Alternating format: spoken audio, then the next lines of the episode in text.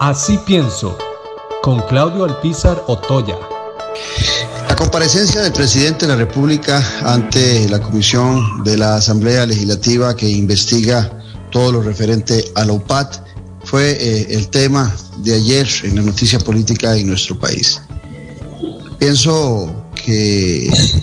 analizar lo que ahí pasó y lo que ahí se dijo, ya muchos de ustedes eh, lo han hecho y tienen la información del caso. Eh, al final de cuentas, según Casa Presidencial, fue un tema de redacción y el agravante de que el presidente no lee lo que firma, algo muy delicado. Pero no quisiera referirme al caso en particular.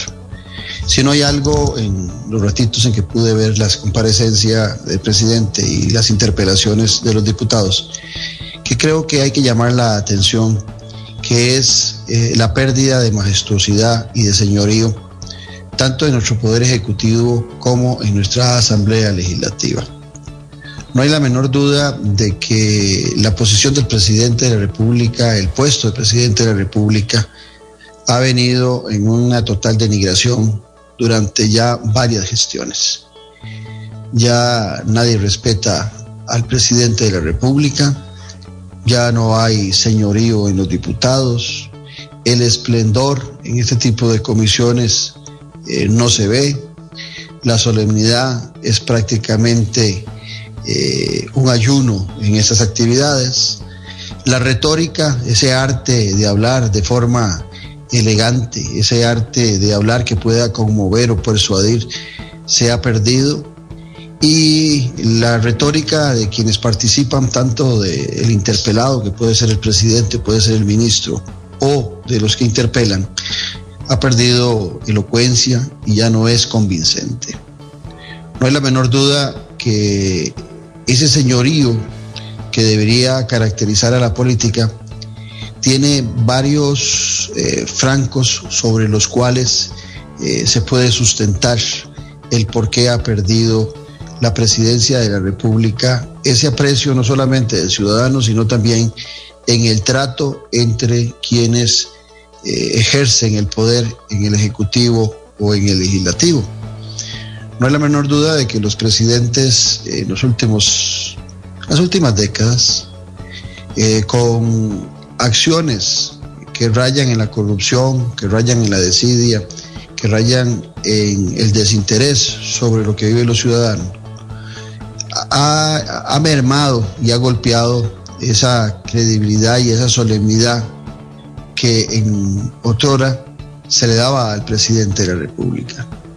Pero también hay que tener claro que con excepciones, que siempre las hay, en la Asamblea Legislativa nuestros diputados tampoco se caracterizan por la elocuencia y la y por ser convincentes en sus planteamientos y en su retórica y a veces caemos en el, en el chavaquismo.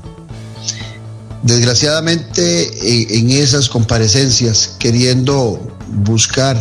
eh, minutos de fama, en muchas ocasiones se le hace un daño muy grande a la democracia costarricense. Y lo digo con preocupación y con dolor. Sé que el ciudadano está rabioso y en este tipo de comparecencias casi que desea que al presidente de la República le pase las de Juana de Arco y que sea quemado en una hoguera. Sin embargo, eh, a sabiendas, y ustedes lo saben bien, que no comparto en absoluto lo que se ha hecho en la actual administración del presidente Carlos Alvarado y mucho menos lo que ha acontecido en el caso de la UPAT. Y a sabiendas de que el presidente Carlos Alvarado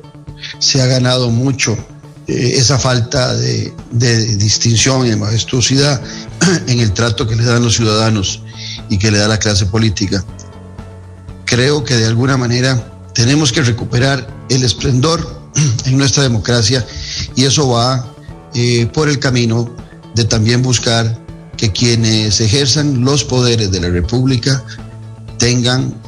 la retórica, la elocuencia y el estilo apropiado para que la democracia se fortalezca y no que la democracia caiga en los niveles tan chabacanos en que hoy en día, tanto en el Poder Ejecutivo, ministros, asesores, presidentes ejecutivos, el presidente de la República, así como en la Asamblea Legislativa los diputados y las diputadas llevan a nuestra democracia a una situación que es imperiosamente necesario cambiarle la dirección. Repito, lo que sucede cuando se pierde esa solemnidad y esa majestuosidad que deben tener quienes ostentan cargos públicos de alto nivel de la dirección superior es solamente una muestra de el deterioro, de la crisis y la pérdida de credibilidad en la democracia en quienes nos gobiernan.